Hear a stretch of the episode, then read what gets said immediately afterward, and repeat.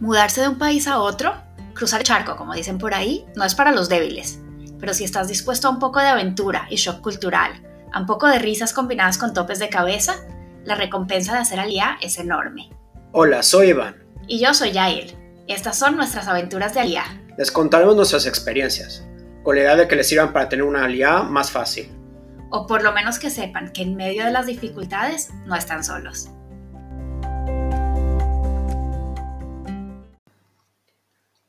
Siempre tuve el sueño de vivir en Israel. Desde niño, yendo a los scouts, estaba ese sionismo. Como judío, me hacía sentido vivir en Israel. Cuando vine a los 18 años de Akshara, me di cuenta que mi destino era estar acá. ¿Cuándo y cómo? Ni idea. Pero lo que me vendría a vivir acá, de eso no había duda. Desde que te conocí me tenías amenazada de que algún día íbamos a vivir en Israel. Y a mí sí, algún día se me va a pasar por la cabeza ser alía cuando me gradué del colegio, pero fue uno de esos pensamientos pasajeros que no duró mucho. Y a ti yo te decía, sí, algún día, como quien dice, algún día cuando estemos viejitos o quebrados. Nunca me imaginé acabar viviendo en Israel sin ser ni viejita ni pobre. ¿Te acuerdas cuando por fin aceptaste hacer alía? Más o menos. Y la NIT acababa de nacer y yo estaba súper depravada de sueño y bajo el efecto de las medicinas para el dolor. La verdad que no me acuerdo haber dicho que sí. Me dijiste de pronto. Nunca antes me habías dicho de pronto.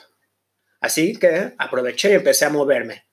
Me di cuenta que estando en Estados Unidos, lo primero que tenía que hacer era abrir el paquete en Nefesh Benefesh. Así que abrí la carpeta. Llamé a mi amigo Sammy Levy para preguntarle cómo era vivir en Israel, como familia, el proceso, la ciudad. Y me dijiste que hablara con mi amiga Julie, mi amiga del colegio. Eh, y eso fue lo que para mí empezó a convertir este plan en realidad me di cuenta de que en Israel sí se podía vivir bien sin ser granjero de kibbutz.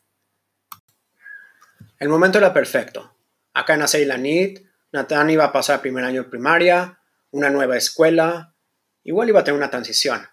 Vendimos el negocio que íbamos operando por los últimos seis años. El momento era como mandado a hacer. Y míranos ahora, seis años después. Tú tienes tu propio negocio y has tenido que aprender a navegar toda la burocracia israelí y yo, después de haber tenido varios trabajos, hoy trabajando en Google. ¿Quién iba a pensar hace seis años que hoy estaríamos aquí? De haberlo sabido, me hubiera venido a vivir acá mucho más tranquila.